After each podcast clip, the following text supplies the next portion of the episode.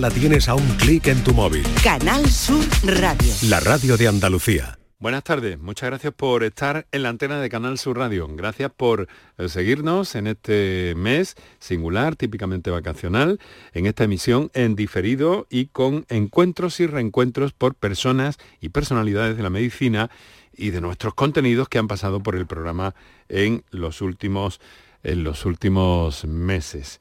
Hoy, eh, pues bueno, como cada día, estamos aquí para saludaros, para que la salud siga sonando a esta hora de la tarde en Canal Sur Radio, en esta emisión en diferido, pero encantado de poder compartir con vosotros todo esto. Muchas gracias por estar a ese lado del aparato de radio. Canal Sur Radio te cuida. Por tu salud. Por tu salud con Enrique Jesús Moreno. En el programa de hoy vamos a fijarnos en uno de esos temas que a lo largo de la temporada ha sido un objetivo y algo de lo que eh, se ha empezado a hablar y se ha hecho de forma mm, más coherente probablemente y también con más eh, compromiso social. Hoy vamos a recuperar un encuentro que eh, mantuvimos entre diferentes especialistas en el ámbito de la salud mental, centrado sobre todo en el problema del suicidio. Diversas preguntas, diversas cuestiones que les planteamos a nuestros especialistas y también, naturalmente, las intervenciones de los oyentes que tuvieron lugar en ese momento, hacia la primavera. Bueno, pues este es nuestro programa y nuestra propuesta para este día. Canal Sur Radio te cuida. Por tu salud. Por tu salud con Enrique Jesús Moreno. Miren, eh, si se echa un vistazo, si se echa un vistazo a lo que tiene que ver con, con la salud mental en cifras, pues las cifras siempre van a ser un poco eh, o van a estar trasnochadas. Los últimos datos de que disponemos del año 2019, entre 2019 2020, eh, indican que casi un 7% de la población española está afectada por ansiedad, exactamente la misma cifra de personas con depresión. En ambas es más del doble en mujeres que en hombres. ¿Por qué de todo esto? El 88% de las labores de atención y apoyo las realizan cuidadores informales, familia, amigos, etc. Entre el 2,5 y el 3% de la población adulta, estamos hablando y dando datos de España, tiene un trastorno mental grave y eso supone más de un millón de personas en este momento. Y más de la mitad con un trastorno mental que necesitan tratamiento no lo reciben, no lo reciben. Además de que un harto porcentaje, un porcentaje significativo, no recibe el correcto, el adecuado. Hay otro problema. Las citas en psiquiatría y psicología se dan muy de tarde en tarde, muy, muy de tarde en tarde. Medicina, prevención, calidad de vida. Por tu salud en Canal Sur Radio. En el programa de hoy estamos eh, encontrándonos, reencontrándonos con los argumentos, con las ideas y también con las cuestiones que eh, plantearon nuestro eh, programa diferentes especialistas que nos visitaron en aquel momento. Naturalmente que siempre con la mejor de las intenciones y en esta clave de salud y de prevención que mantenemos como objetivo en el programa.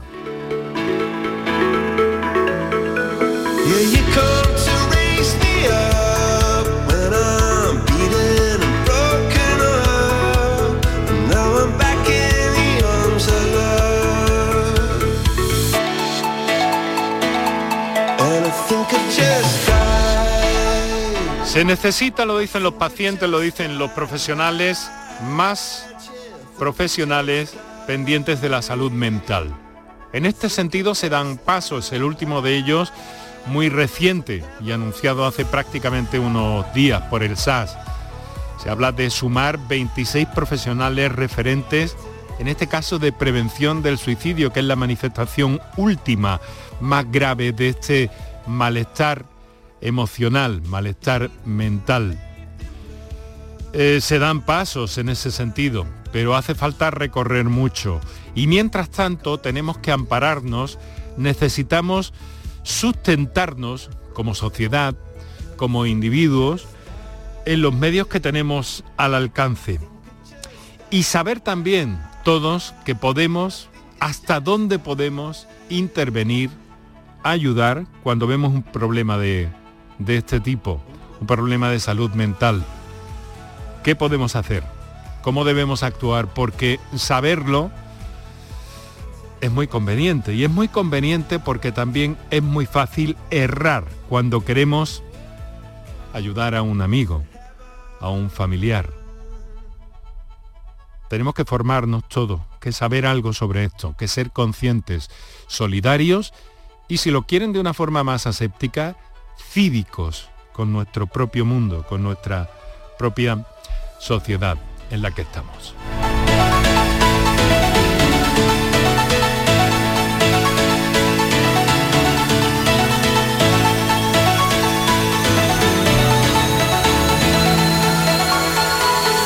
Hemos titulado internamente el programa de hoy como la salud mental en los tiempos que corren y la prevención del suicidio. Hemos invitado a tres personas eh, directamente relacionadas con el problema que visualizan a diario, que visualizan a diario en sus consultas, en sus actuaciones profesionales, el problema de la salud mental en este momento en Andalucía. Sabemos que hay muchos repartidos por toda nuestra tierra, y hemos eh, seleccionado, hemos escogido a tres eh, profesionales que nos van a ayudar a introducirnos en este mundo complicado, mm, difícil, pero del que debemos hablar y hacerlo con cierta extensión eh, para saber, para tener claves, porque son muchas las que hemos de, de compilar para nuestra propia vida como mm, personalmente opino y os he dejado bien claro en mi comentario anterior. Eh, Carmen Cantillo nos acompaña desde nuestro estudio en Sevilla, en la isla de la Cartuja. Carmen, muy buenas tardes. Buenas tardes, encantada de estar aquí con vosotros hoy. Hola Carmen, encantado. Enfermera, unidad de gestión clínica de salud mental en el Hospital Universitario Virgen Macarena y con varios proyectos puestos en marcha dentro de esa, de esa unidad. ¿No me equivoco, Carmen? Sí, bueno, actualmente desde hace un año eh, a, nivel de Andalucía se ha implantado eh, el uso de los equipos de tratamiento asertivo comunitario en, bueno, eso a nivel de Andalucía y por cada UGC se ha desarrollado uno de estos equipos, mm. eh, lo cual, bueno, aborda a los problemas de trastorno mental grave que, como tú bien has dicho, tiene un gran impacto en la sociedad. Carmen Cantillo, eh, puedo decirle que es, eh, decirles a ustedes que es enfermera, enfermera vocacional, decidida a especializarse en salud mental. Eh, y la hemos querido invitar especialmente porque cuando hablamos de salud mental hablamos a menudo de, psiquiatras, de psicólogos o de psiquiatras y psicólogas, pero no siempre hablamos de enfermeras y el papel de la enfermería, el papel de la enfermera o enfermero Carmen, eh, eh, tiene un, valor trascendental en este problema. Efectivamente. Eh, no podemos abordar los problemas de salud mental desde una única perspectiva. Es muy importante el trabajo multidisciplinar y tenemos que tener en cuenta que la persona es un ser complejo con muchas necesidades en todos sus ámbitos y por eso es necesario todos los tipos de profesiones en, el abordaje de la salud mental y desde siempre la enfermería ha sido una profesión muy cercana y, bueno, al final la comunicación y la relación profesional, la relación terapéutica con el paciente es la herramienta básica de trabajo. Eh, Carmen, eh, me atrevo a preguntarle, ¿por qué, por, qué esta, ¿por qué esta especialidad? ¿Por qué se especializó en enfermería? ¿Qué, qué, mm, qué le llama la atención? Porque sus actuaciones también, en esto hay mucho de solidaridad, ¿no? En parte sí, claro. Eh, bueno, a mí siempre me ha gustado la enfermería y la atención y el cuidado del otro y, en, particular la salud mental. Sí que es verdad que creo que es un colectivo bastante olvidado y que es donde más se hace necesaria nuestra actuación. Em, Carmen, ¿qué percibe últimamente por su experiencia a diario, cotidiana, desde esa unidad de salud mental? Em, había, digamos que una especie de salud mental o una serie de enfermedades mentales eh, sistémicas instauradas en nuestro mundo, eh, pero últimamente el problema de la depresión ha crecido muchísimo. Sí, bueno, está claro que al final no podemos hablar de salud mental sin el contexto en el que nos encontramos. Eh, es, importante contextualizar que estamos en una situación de, después de la pandemia, nos encontramos ahora mismo también en una crisis en que la subida de los precios y la economía está afectando mucho a las personas y las personas no pueden ser felices cuando tienen dificultades, no sería coherente. Entonces, eh, todo eso y la falta quizás de de medidas socioeconómicas y quizás de la prevención a nivel desde la infancia, ¿no? porque tampoco podemos hablar de una salud mental en el adulto si no hemos trabajado en la infancia en ella. El, no desarrollar medidas de afrontamiento internas y personales va a afectar al final a que no podamos llegar a mantener nuestra salud mental en el futuro. O sea que entonces usted sería optimista, eh, ¿se podría revertir esa situación? Yo creo que sí, yo siento que hay esperanza, que al final estamos hablando cada vez más de la salud mental y el hablar de la salud mental permite visibilizar una, dificultad que nos va a afectar a todos. Todos tenemos salud mental y todos podemos padecer problemas de salud mental en algún momento de nuestra vida. Tenemos que tener claro eso. Eh, así como que, bueno, que la, la salud, eso no hay salud si no hay salud mental.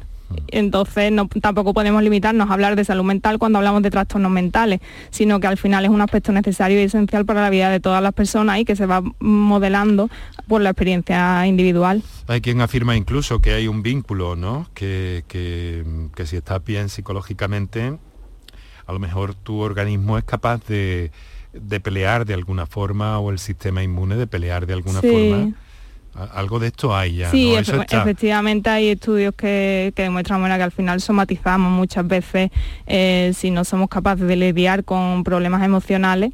Eh, nuestro cuerpo lo va a sacar por algún lado y de ahí vienen muchas veces las somatizaciones, las bajadas de defensa, entre otras cosas. Mm.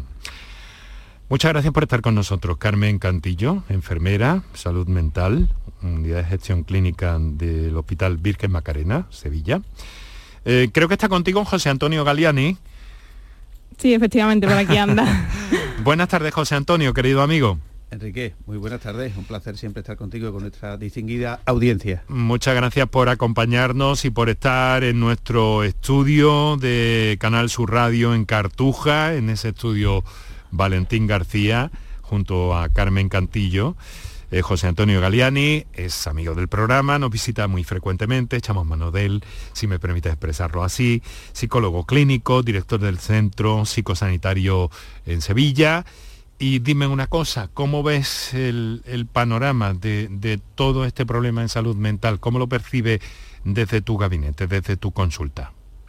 Bueno, yo lo primero que quiero mandar es un mensaje de, esperanza. Es decir, el ser humano eh, a lo largo de su historia eh, siempre eh, ha generado recursos de afrontamiento de la situación en la que se ha ido enfrentando. Y yo diría que en condiciones infinitamente más adversas que las que tenemos en este momento. Entonces, yo creo que, también es importante un mensaje de esperanza. Y segundo, de, que sin duda ninguna esta pandemia, porque no olvidemos nunca que cuando hablamos de, dificultades en la vida, hablamos al fin y al cabo de la dificultad en la adaptación a las circunstancias que nos referimos, sin duda ninguna, este escenario que tenemos nos exige una adaptación, por decirlo así, constante, creciente y, a veces, bueno, que no se nos pone fácil.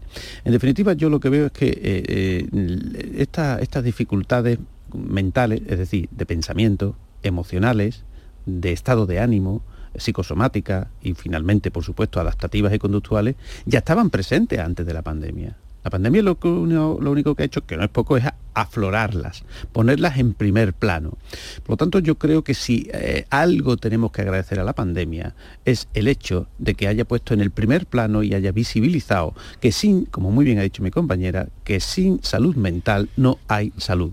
Y hablamos de salud mental cuando hablamos que nuestra mente nuestro cuerpo y nuestra conducta está en armonía. ¿Y crees que también se han venido abajo algunos tabúes que había sobre todo esto? Se están viniendo abajo. Yo pondría presente continuo. Están empezando a venirse abajo algunos tabúes. Yo creo que ahora eh, el, ir, el acudir o el pedir una ayuda profesional o incluso el hablar de eso en nuestro entorno de una manera abierta es el primer paso para la normalización. Es el primer paso para darnos cuenta que una persona no es débil, ni es vulnerable, ni es menos inteligente, ni menos capaz por pedir una ayuda profesional, sino que justamente todo lo contrario. Es un signo de inteligencia, es un signo de autoconocimiento y sobre todo es un signo, evidentemente, de que quiere mejorar y progresar. Bueno, José Antonio, muchas gracias por estar con nosotros eh, en compañía de Carmen Cantillo. Eh, como ya os he, comentado, eh, off the record, nos acompaña también un psiquiatra, doctor Javier Alberca. Muy buenas tardes, Javier. Buenas tardes, Enrique, y buenas tardes también a tan distinguidos contertulios y a toda la audiencia. No es la, no es la, primera vez que está con nosotros el doctor Alberca, que es psiquiatra, como digo, eh, trabaja por una parte en el Hospital de la Cruz Roja de Córdoba, trabaja en el eh, Centro de Especialidades Castilla del Pino. Y, bueno, a él queremos preguntarle también, ¿no? ¿Qué está pasando? ¿Cómo ve, doctor, la, salud mental? Porque hay, digamos que una que yo me he permitido llamar eh, sistémica de alguna forma, los trastornos mentales, pero hay otra sobrevenida de algún modo, ¿no? Eh, efectivamente, yo creo que lo han, hecho una introducción magnífica a mis compañeros y eh, no podemos hablar de la salud mental sin el contexto en el que vivimos. Todo eso da lugar, por un motivo o por otro, a unas cifras que verdaderamente son alarmantes. No, no creo que haya que ocultarlas. Precisamente el hecho de que sean alarmantes no implica pesimismo, sino el mismo optimismo que han pretendido transmitir mis compañeros.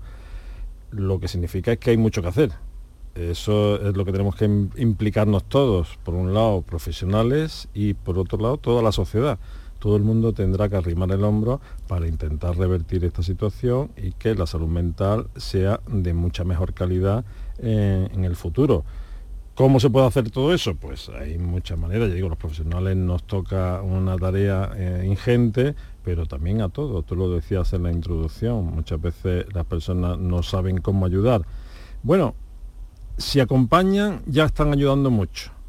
Ese es eh, un, primer concepto que deben de tener todo el mundo ante alguien que está sufriendo algún tipo de síntoma, malestar o enfermedad mental, que si cuenta con alguien que la acompañe, eh, hay mucho ganado. Por tanto, es tarea de todos, de todos, de profesionales y de toda la sociedad. Sobre todo que exprese, ¿no, doctor? Porque hay un fenómeno que puede expresar eso. Hay un fenómeno últimamente que a mí me ha conmovido, ¿no? La depresión sonriente. Sí, sí, sí, sí.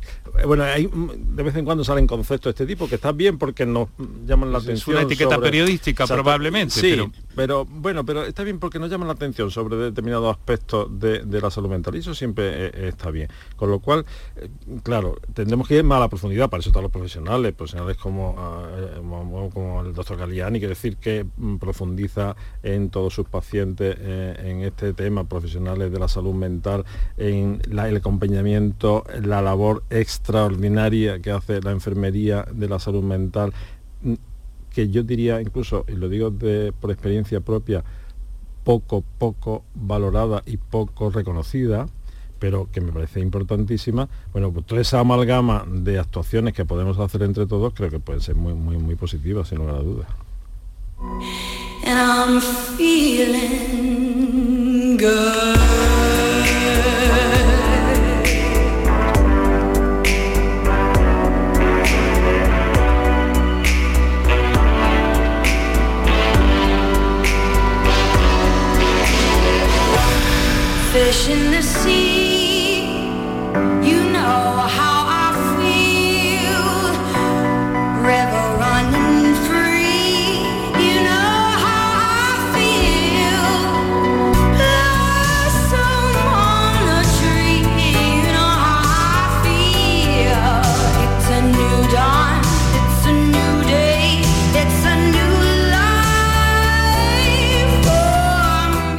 6 de la tarde y 23 minutos en este momento en la sintonía de Canal Sur Radio. Esto es por tu salud. Aquí estamos porque nos gusta sentirte cerca, porque vemos que, ya hay oyentes que nos están dirigiendo sus preguntas o sus experiencias a este programa en el que hemos invitado, recuerdo después de esta primera ronda que hemos tenido con ellos, a Carmen Cantillo, enfermera, salud mental, José Antonio Galiani, psicólogo clínico, doctor Javier Alberca, psiquiatra. Canal Sur Radio te cuida. Por tu salud con Enrique Jesús Moreno. Sigue nuestro recorrido en este día, a poco ya de que termine el año, con eh, este encuentro. Sé que difícil, complicado en algunos momentos, pero del que hay que hablar y hacerlo sobre todo con la palabra de quienes conocen, de quienes viven a diario el problema de la salud mental, el problema del suicidio. Nuestros tres invitados, allá por eh, los eh, primeros días de primavera, nos acompañaron en este encuentro que hoy estamos mm, revisando de nuevo para no perder de vista este problema. Canal Sur Radio te cuida. Por tu salud con Enrique Jesús Moreno.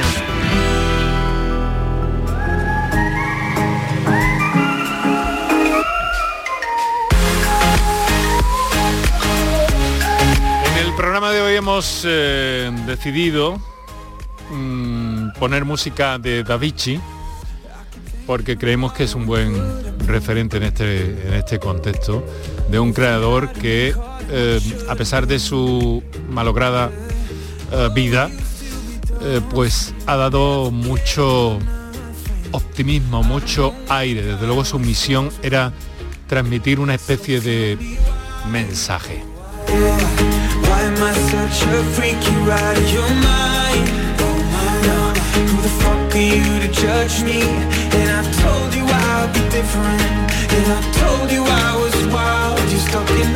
Ahí tenéis los teléfonos, hemos llegado a las 6 y 27 en un primer acercamiento a nuestros eh, acompañantes en el día de hoy, nuestros especialistas, con los que a partir de este mismo momento les digo que en el momento que consideren oportuno intervenir eh, para algo que se diga o para puntualizar o para, eh, en fin, contraargumentar, pues que lo hagáis por favor Carmen, José Antonio, Javier, con toda tranquilidad porque así nos vamos a, enterar los que no sabemos de esto muchísimo mejor. Es algo que os pido encarecidamente para que podamos comprender y nuestros oyentes puedan comprender eh, lo mejor posible de todo lo que tiene que ver con, la, con la, salud mental. Quiero preguntaros por una cosa, una pregunta, eh, una pregunta compleja.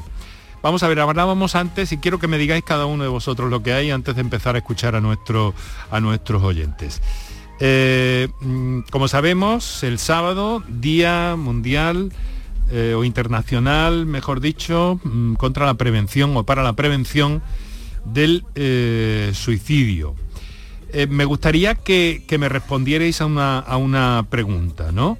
¿Qué pensáis sobre hablar del suicidio en los medios, en, los grupos de amigos, en, las familias, porque hay todavía un tabú que dice, no sé si con razón o no, o vosotros como lo veis o lo analizáis, que eh, hablar del suicidio eh,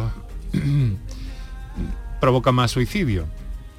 Eso es lo que se viene pensando a escala de todos los medios, de todos los directores, de muchos de ellos, de todos los editores en los medios de comunicación. Al menos lo ha sido hasta hace bien poco tiempo. A ver, empiezo de nuevo por empezar con Carmen. Vale, pues verá. Eh, yo creo que tenemos que hablar del suicidio, obviamente, porque además el Día de la Prevención del Suicidio es una oportunidad para crear conciencia sobre este hecho y al final promover acción a través de medidas que han demostrado reducir el, el número de suicidios e intentos de suicidio en todo el mundo. Eh, lo que bien has mencionado tú es una idea que comparte la sociedad, sin embargo es un mito. El hablar del suicidio no fomenta el suicidio, sino que eh, da la oportunidad a la persona que se encuentra en una situación de sufrimiento el hablar con otra persona que se está interesando por su estado. Entonces, eh, ese momento de, poder reflexionar en un punto tan, tan difícil y el sentirse comprendido, el sentirse que le importas a alguien, nos va a dar un momento de, poder acompañar y prevenir ese intento de suicidio. José Antonio.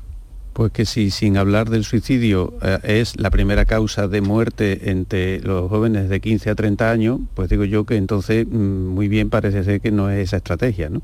Entonces eh, yo creo que tendríamos que hablar del suicidio, pero no del suicidio, no. Tenemos que hablar del sufrimiento, que es sin duda ninguna la raíz que lleva una persona a quitarse la vida porque pierde la esperanza de que puede mejorar. Entonces yo creo que la esperanza se obtiene hablando, dialogando, comunicando, bien de manera profesional o bien con su círculo de, amigos o con su familia. Por lo tanto, claro que tenemos que hablar, pero repito, no del suicidio, que es el elemento último, sino de todos los factores que convergen para que una persona decida quitarse la vida como única salida a su sufrimiento. Estás hablando de prevención, que es lo, lo inicial, lo básico de cualquier cosa, pero en este caso muchísimo más de alguna manera. Javier. Sin duda, es una, pregunta clásica, eh, si se contagia, ¿no? Eh, eh, incluso a nivel personal hay mucha gente que duda si preguntarle a su amigo, a su familiar, que sospecha que tiene, puede tener idea suicida, si el hecho de comentárselo no le inducirá a tenerlo como una opción. Qué interesante. Exactamente. Entonces, no, vamos a ver. Como en todo, lo importante no es la cantidad, es la calidad. Hablar poco del suicidio y mal seguro que es negativo y hablar mucho del suicidio y bien seguro que es muy positivo. Indudablemente a nivel personal no hay que tener miedo porque validemos esas emociones de la persona que tenemos enfrente, que tenemos al lado, a la que queremos, a la que sospechamos que lo está pasando muy mal, o a nivel profesional, eh, tanto los medios de comunicación como los profesionales que estamos implicados en la salud mental, hablar abiertamente, con un sentido indudablemente positivo. Me encantan las campañas que ahora mismo hay en marcha en las que no hablan de negar o evitar el suicidio, sino hablan de cógete a la vida, llama a la vida. Es decir, con un sentido positivo, hablar eh, bien del suicidio seguro que es muy beneficioso. Veréis, os voy a trasladar un mensaje eh, duro, tengo que decir, que acabamos de recibir por vía escrita en este programa. Eh, y que em, yo creo que pone de relieve muchas cosas. Mi nombre, buenas tardes, mi nombre es Mari, nos dice, tengo 41 años, soy de Sevilla, tengo ansiedad y depresión desde hace años, tomo citalopram y alprazolam. Hay días que lo llevo mejor, pero otros que solo quisiera morirme, no le encuentro sentido a mi vida. Tuve un intento de suicidio. Hay días que me da miedo hasta salir de casa. Me derivaron a psiquiatría, pero las consultas son muy de vez en cuando. Necesito ayuda, por favor. Si no fuese por mi hijo, ya hubiese tirado la toalla, nos dice Mari. Gracias por su programa. Yo no sé por dónde empezar. ¿Quién, quién, quién se atreve a comentar o a significar o a analizar lo que nos está diciendo esta oyente? Pues en primer, venga, José Antonio. en primer lugar, eh, creo que eh, la vocación de, los centros privados tiene que ser también la del servicio público. Si eres tan amable a esta señora, independientemente de, cualquier cuestión, por supuesto, de, honorarios, que no lo vamos en ningún caso a, generar, nos ponemos de forma solidaria y absolutamente a su disposición para que llame a nuestro centro y tendrá, en, en 48 horas, tendrá el servicio y la atención psiquiátrica y psicológica que necesite. Bueno, pues vamos a trasladar a nuestra compañera Mariló Seco, que me parece muy interesante y muchas gracias José Antonio por... Es de ley, es que es de ley. Por esa, por esa actitud. Y entonces quiero pedirle a, mi compañera Mariló que, tome nota de, esta iniciativa que ha tenido José Antonio para trasladar a Mari esa, esa idea y hacerlo eh, también eh, mm, porque bueno, ya nos ha escrito, no sé con precisión por qué vía en este momento, pero sé que nos ha hecho llegar ese mensaje, así que tomamos nota. Pero em, Javier, por favor, que tomamos la palabra antes también. Esta situación, que Vamos, pone de relieve dos cuestiones. Una es personal, indudablemente eh, los profesionales tenemos que ayudar a las personas que se encuentran en esta tesitura y José Antonio acaba de dar una muestra magnífica de ello. Eh, y pone de relieve otra cuestión, y es que eh, nos gustaría hacerlo mejor. Para hacerlo mejor tendríamos que contar con más medios, tanto humanos como de recursos, eh, que eh, la sociedad nos está demandando. No, no, no es algo mm, que, mm, que éramos mm, simplemente los profesionales, ¿no? sino es algo que todos, todos estamos demandando. Con lo cual es buen momento también para plantearnos dar un paso adelante en toda la salud mental, hacer un, nuevo reflotamiento de la forma en que tratamos la salud mental en nuestra sociedad. Creo que mm, casos así son más frecuentes de lo que nos gustaría y mm, no podemos dar una atención tan buena como nos gustaría.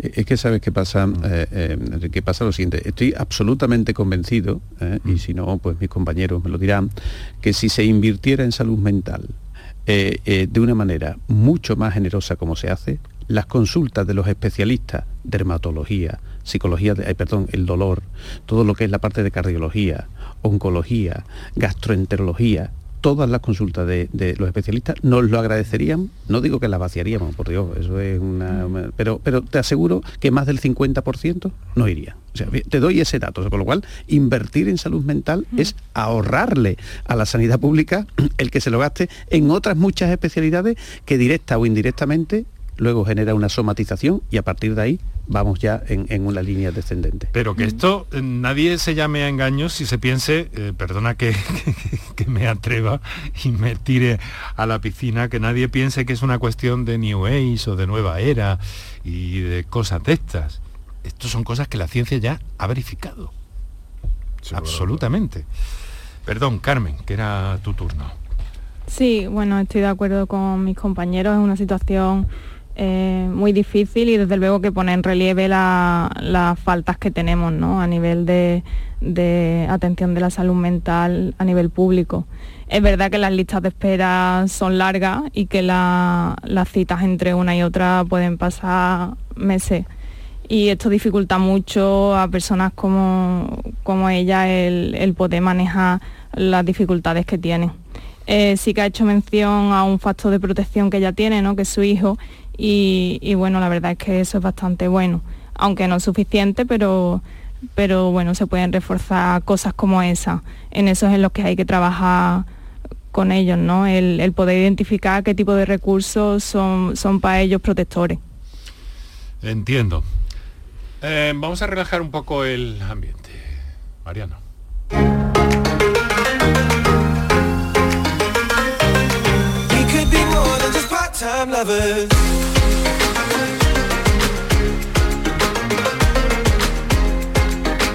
Sin perder el hilo, desde luego, pero hoy estamos haciendo estas transiciones con la música de Avicii.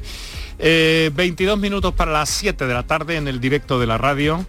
Eh, nuestro saludo eh, y, que piensen que sepan que estamos pendientes de ellos también, de quienes nos sintonizan en la redifusión del programa durante la madrugada de la radio, de Canal Sur Radio, y a todos aquellos que lo hacen a través de eh, la aplicación de Canal Sur Radio, la radio a la carta o cualquier otro cualquier otra vía, cualquier otro medio, recomiendo especialmente siempre la aplicación porque podéis mm, viajar con, con la marca Canal Sur a cualquier eh, planeta y escuchar cualquier cosa a cualquier hora del día, más allá de los directos.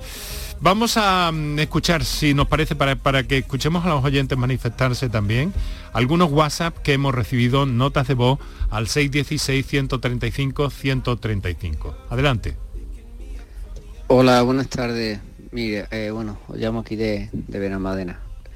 Eh, hubo programa, por cierto. Comentaron, mira, yo lo que pienso es que hay muchísima gente que está abandonada en este sentido, gente mayor, gente soltera, eh, sobre todo hay muchísima, muchísima dejadez, no por parte de los sanitarios, lo voy a decir claramente, por parte de todos, todos los partidos políticos, porque ni en pandemia se han puesto de acuerdo. Eh, la salud mental está afectando a muchísima gente y no por la pandemia, efectivamente, como ha dicho el doctor. Eh, de media, y esto es muy duro decirlo, 3, 4 mil personas al año en España se quitan la vida. Eh, estamos hablando de que esto es una pandemia que lleva muchísimos años aquí y hay que tratarlo también desde la educación, desde, desde pequeñito, porque si nos educan a tener una buena salud mental, eliminamos el bullying, eliminamos muchísimas causas que pueden empeorarnos. También eh, a, largo plazo, eh, bueno, la digitalización ha hecho mucho daño, mucho trabajo y, bueno, se nos exige tanto más que antes. Entonces, bueno, mm, también decirle al doctor que hay muchísima gente que, que no es tan profesional como él cree, que va a psicólogos y los psicólogos, bueno, te dan una serie de pautas, pero ayudan poco, muy poco. Y cuando te derivan a salud mental no te puedes tirar meses para que te llamen y te ayuden. Bueno, muchas gracias. Bueno, muchas gracias a este oyente por alusiones, José Antonio. Bueno, es su opinión y es respetable. Dice que en la vida no hay verdades, sino versiones. Entonces, bueno, pues totalmente respetable, no tengo nada más que decir, que respeto profundamente su opinión, pero que la realidad de nuestro día a día nos demuestra que no solamente la psicología, sino también la enfermería, la mm. psiquiatría, la educación social, son disciplinas que, estamos ahí. Es verdad que, quizás en el ámbito de lo público, que con todo mi respeto creo que es a lo que se refiere básicamente, eh, la, atención a veces pues no es la que, la que a los mismos profesionales les gustaría dar. Mm. Pero también es verdad que eso eh, no, no, dice del profesional, dice de la forma no del fondo. ¿eh? Yo creo que eso es importante distinguir. Yo creo que si un magnífico cocinero, si no tiene ingredientes, pues realmente no podrá ser un buen guiso. Carmen, ha hecho este señor una, en fin, una especie de, miscelánea, un, foro, una escenografía de cómo están las cosas y cómo influyen sobre nuestra sobre nuestro bienestar mental, emocional, ¿no? Sí y ha dicho una cosa bastante importante, ¿no? Y es que al final tenemos que trabajar la salud mental desde la infancia y la prevención a través del trabajo con, el, con las escuelas es fundamental. Ahora mismo se está hablando mucho también de la figura de la enfermera escolar y, bueno, podría llevar a cabo muchas, muchas intervenciones en torno al desarrollo de habilidades de resolución de problemas, eh, el desarrollo de actitudes y valores positivos en torno al suicidio, la estabilidad emocional, el optimismo, cosas que al final van a ser clave para que en un futuro podamos tener una buena salud mental y, y poder abordar las dificultades que nos vienen en la vida diaria de una forma efectiva.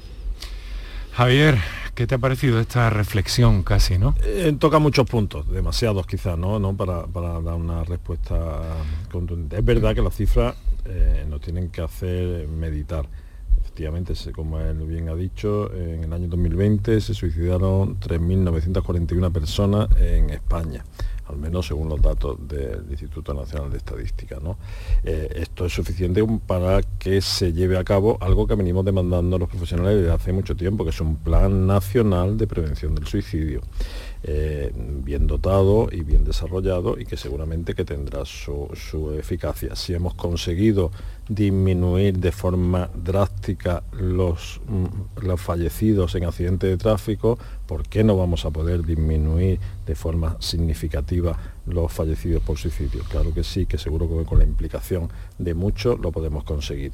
En eso estamos y eso es lo que queremos. Has dicho una estrategia, has puesto énfasis en nacional. ¿Quieres decir que ha de estar unificada de algún modo? Bueno, existe siempre esta demanda desde hace mucho tiempo de un plan nacional de prevención del suicidio. Después podrá tener las variantes que se quiera, pero indudablemente creo que es un problema que no solamente afecta a una comunidad a otra. verdad que hay cifras que son muy distintas. Andalucía no estamos mal, por así decir, aunque hemos sido de los que más hemos crecido en el año 2020 ¿eh? en las cifras de personas fallecidas por suicidio. Pero bueno, no, la media no, no, es, no salimos de los peores, ¿no? Los peores quizás son Asturias, Galicia, Cataluña, País Vasco eh, pero bueno, independientemente de que haya ciertas variaciones regionales, incluso locales, creo que la actuación sí debe ser mucho más global. Carmen Cantillo, enfermera, José Antonio Galiani, psicólogo clínico, Javier Alberca, psiquiatra. Vamos a seguir con ellos hasta las 7 de la tarde. Ahora quiero recordaros que tenéis el 616-135-135, que tenemos algunas llamadas en, en espera también, que vamos a ir atendiendo poco a poco, pero que queremos empaparnos de las vivencias de estos tres profesionales que conviven a diario de forma muy directa con la salud mental y sobre todo con los problemas en torno a este asunto que tienen que tenemos las personas. Como digo que tienen. Todos tenemos algo. Todos tenemos algo, ¿no, doctor? Algo que hacernos ver, ¿no? ¿Eh? Sin duda. Sin duda alguna, por desmitificar también. Nuestro acercamiento a un tema candente del que mucho se habla y se empieza a hablar bien y correctamente, al menos eh, después de que, aunque todavía mantiene una losa de tabú el problema del que estamos hablando hoy, pues eh, es necesario, al decir de todos los especialistas que consultamos, hablar y hacerlo con sentido del problema de la salud mental y en algunos casos sus consecuencias dramáticas. Enrique Jesús Moreno, por tu salud, en Canal Sur Radio.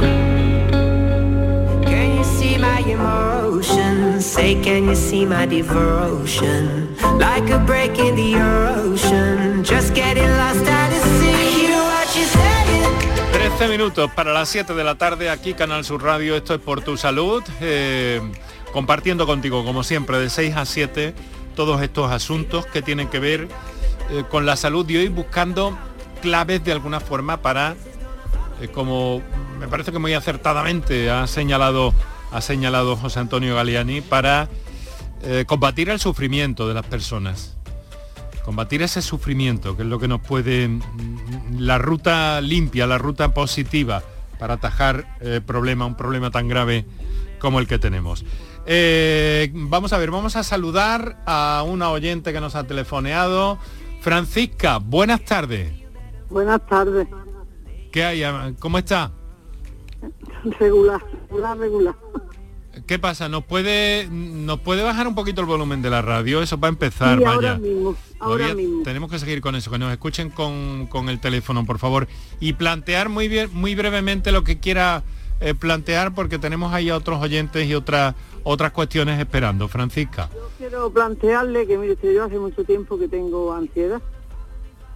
Que me la detectaron y fui al psicólogo porque mi doctora tomaba una pastilla y me dice que tanto tiempo no podía estar. Fui al psicólogo y me dijo que yo tenía que seguir tomándola porque yo tengo lo del sueño. ¿Sabe usted? La apnea del sueño. Ah, y, y me dijo que y estoy que tengo, no tengo ganitas de nada ¿Sabe usted? ahora estoy en la piscina que está fría fría ya y me, casi me duermo por las mañanas tengo que acostarme estoy vaya ya desesperada todo el día con el radio puesto cantando como si estuviera loca porque me quedo dormida y estoy fatal ¿sabe usted? ya lo he comentado con usted lo de la unidad del sueño ¿sabe usted? mm, ¿Qué edad tiene, que- señora? a ver ¿Qué edad ¿qué? tiene usted? ¿Qué edad tiene usted? tengo 77 años Correcto. y estoy, vaya, llevo ya mucho tiempo, ya le digo con la ansiedad. Mucha Yo compañía no tiene usted, ¿no, señora? ¿Qué? Mucha compañía no tiene, ¿no? Sí tengo mi marido, ¿sabe usted? Y mi hija no las tengo yo aquí, eso, estoy en el campo ahora, Claro. Que, yo vivo en Granada, pero estoy ahora en el campo aquí en el pueblo. Pero lo que le digo a eso, que, que yo soy una persona muy alegre, ¿sabe usted? Yo me levanto y enchufo la radio, lo mismo bailo que canto porque estoy ya desesperada con el sueño, tengo los ojos muy secos, todo el día llorándome y yo estoy ya desesperada, no sé lo que voy a hacer, ¿sabe usted? Yo soy una persona alegre y Bueno. optimista. Vamos a ver, eh, Francisca, eh, José Antonio, que has, to- has tomado, has, eh, has tomado la- el hilo y la conversación eh, con ella. En este caso parece que es una, una enfermedad como la apnea la que le crea la complicación psicológica o emocional a esta señora. O... Yo creo que hay otra enfermedad, es la soledad. Eh, a mí me parece que eh, una clave, un factor protector, como decía antes acertadamente mi compañera, un factor protector para, para- para lo que esta señora nos está comentando es relacionarse, tener una vida afectiva y emocional ¿Sabe usted? grupal. Yo, no, yo creo que la soledad no es. Yo, eh, mire usted, tengo los ojos muy secos. El sueño que tengo, me vaya, se lían a llorarme. Ese sueño me tengo que acostar, a lo mejor acabo de levantarme y me tengo que acostar otra vez. ¿Cómo, es, cómo es su nombre, señora? ¿Cómo es su nombre? Francisca, Francisca. Francisca, ¿con cuántas personas se relaciona usted a lo largo de su día a día? Yo, vamos a tomar café, mi marido y yo, a los bares. ¿sabe Eso es una, eso es una. Digo, digo directamente, ¿con cuántas personas? ¿Con cuántas personas se relaciona usted mm, íntimamente, directamente, con amigos, con amigas, Sí, con, familia? amigos, ¿sabe usted? tenemos amigos, vamos al bar, tomamos café, en fin, vamos luego a desayunar. Que yo estoy, que yo creo que de eso no es, es que es de mi enfermedad o lo que sea. Porque yo he estado casi siempre, ¿sabe usted?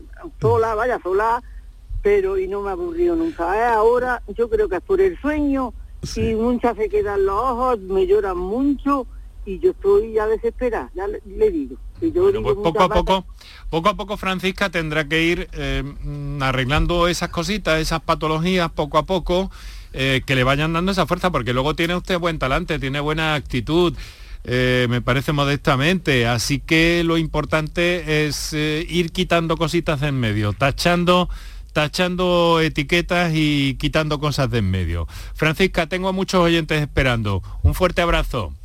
Igualmente, Gracias, pero Francisca. No me dan ninguna, ninguna solución. Es que son tantas cosas que esto no es una consulta, Francisca. Hable usted, cuando usted esté tomando café, se lo cuenta usted a todo el mundo. Eso a es. todo el mundo, no Eh. pero hasta el camarero, lo de Ole. los ojos, lo del sueño, todo, cuénteselo a todo el mundo. Ole, ahí está, pues cuénteselo. Ventílese, se llama ventilación emocional. Ventilación emocional. Muchas gracias, muchas gracias, Francisca. Y suerte y a ventilar. Vamos con otro oyente, vamos a apurar a ver hasta dónde podemos llegar. Andrés Cabra. Buenas tardes, Sí. Andrés. Hola, buenas. Sí. Vamos a ver, mira, mm, te voy a comentar, yo que tengo un problema, tengo un hijo diagnosticado con trastorno bipolar. Y tiene ya 35 años, pero se lo, se lo diagnosticaron con 19. Y ya ha ingresado nueve veces en el psique, vamos, en salud mental. Ajá.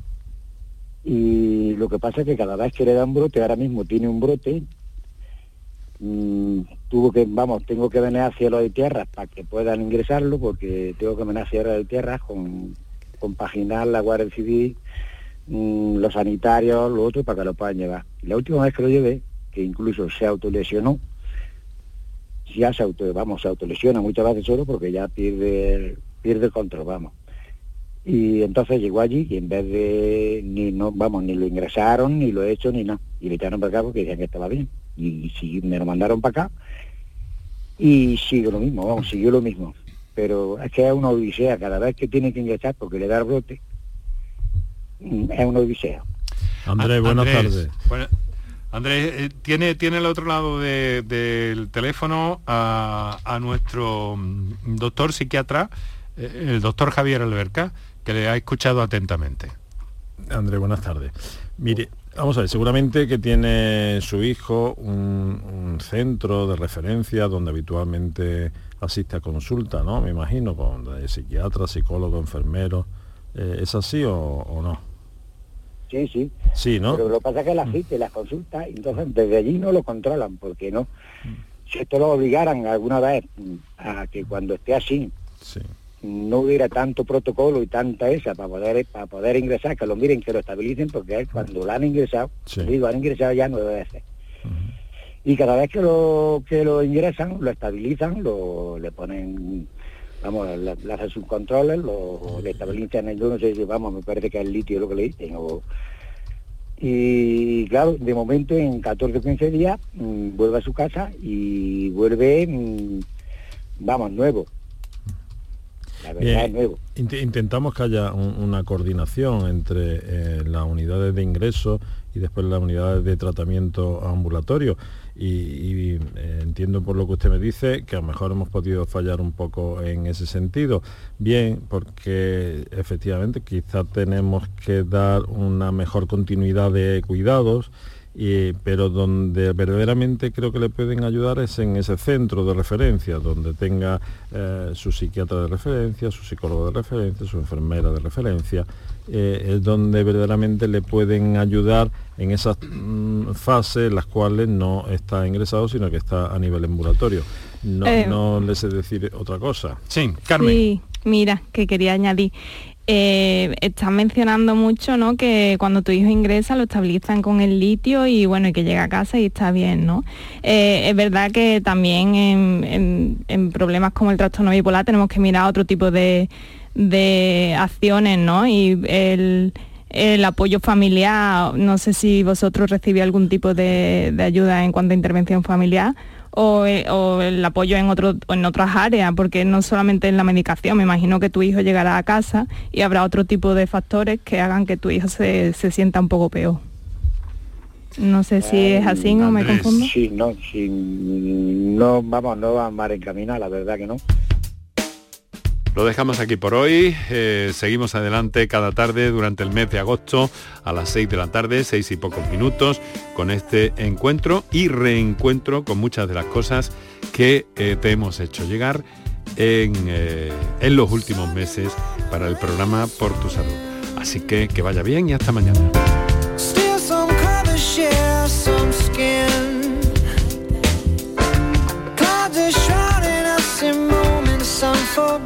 You twist to fit the mold that I am in.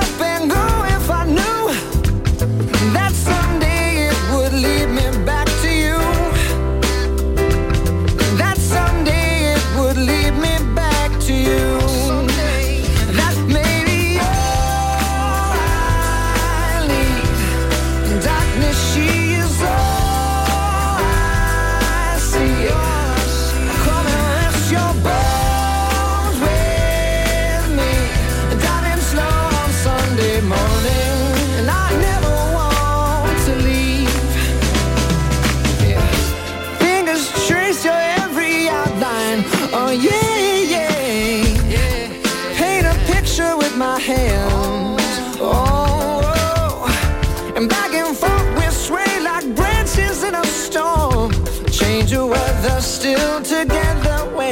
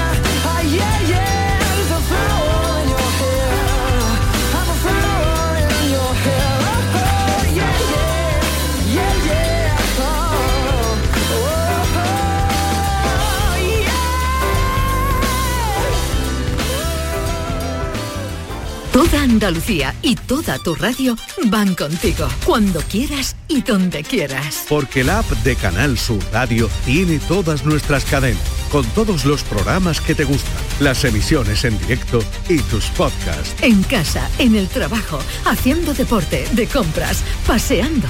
Descárgatela. Tienes todo Canal Sur Radio, Radio Andalucía Información, Canal Fiesta, flamencoradio.com y Canal Sur Radio Música para ti. Toda Andalucía y toda tu radio van contigo. Más Andalucía. Más Canal Sur Radio. Canal Sur Radio, la radio de Andalucía. Atención, Amuéblame, el nuevo espacio comercial y actual de Muebles Salteras. Precios de fábrica en salones, dormitorios, sofás, colchones, juveniles. Recuerda, precios de fábrica en Muebles Salteras. No dejes que te engañen. Transporte y montaje gratis, además te lo financiamos sin intereses. La mayor exposición de muebles en Sevilla en Muebles Salteras. No te lo pierdas. Cartuja Oposiciones. Consigue ser funcionario y soluciona tu futuro. Todas las especialidades de secundaria y magister, justicia, prisiones, administrativo, auxiliar administrativo, grupos para el Estado y para la Junta de Andalucía, clases presenciales, a distancia de manera simultánea o en cualquier momento a través de nuestra plataforma. ¿Quieres ser funcionario? Juntos lo vamos a conseguir. Entra en cartujaoposiciones.com.